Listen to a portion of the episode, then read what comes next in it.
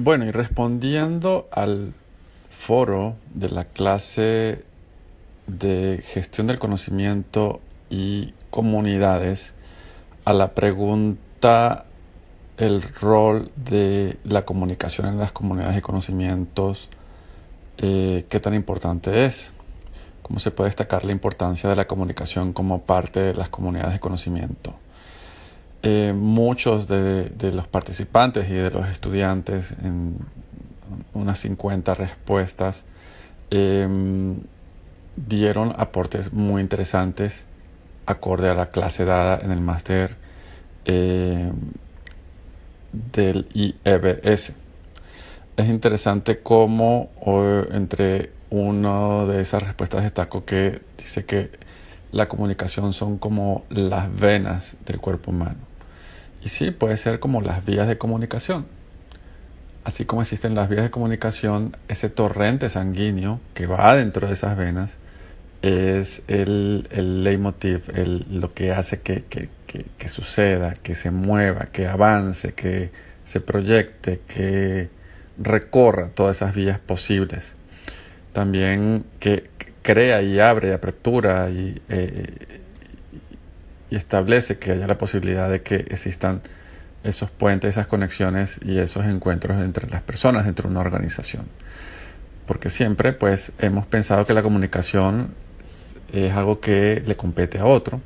que no, es parte de, nuestras responsabilidades dentro de una organización, que no está dentro de mis competencias o mis habilidades o de mis, de mis virtudes, pero que hoy por hoy dado la cantidad de medios que han automatizado, acelerado, agilizado, dinamizado nuestras formas de, entregar nuestro producto, nuestro servicio, nuestra propuesta, lo que somos, para lo que se nos contrata, para lo que somos buenos. Eh, la comunicación es el canal, es el camino y también muchas veces es el producto. Comunicar significa hacer una entrega, un delivery, como dicen en inglés, de lo que somos como, como independientes, como profesionales, como contratados, depende del papel que estemos ejerciendo dentro de una organización.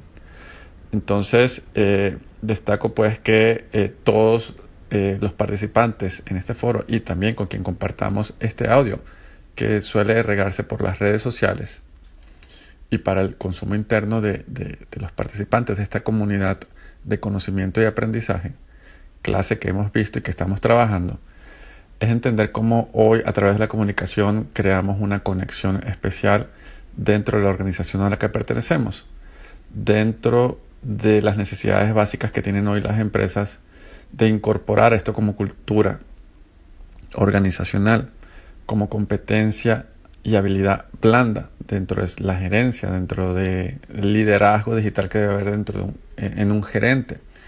Entonces la comunicación es vital y fundamental. Hablar de la comunicación es un vasto territorio en el que un periodista te puede dar una formación y opinión, un comunicólogo, em, desde un filólogo, desde el origen de las palabras, eh, un coaching, un consultor, un, una persona de expresión corporal, un actor, un vendedor, una persona de operaciones, de producción, alguien de atención al cliente. Todos podemos aportar nuestro grano de arena desde nuestra acera, desde nuestro, eh, nuestra formación. Lo importante es que las organizaciones lo vean como un proceso para eh, comenzar a entenderse a sí mismas, para comenzar a distinguirse y saber qué se tiene, hacia dónde va, y la comunicación verla como un antes, durante y después de cualquier proceso también para evaluar, para determinar, para proyectar, para organizar, para eh, construir, para, para involucrarlo como ese espíritu en el día a día de las organizaciones, de las empresas, en los proyectos,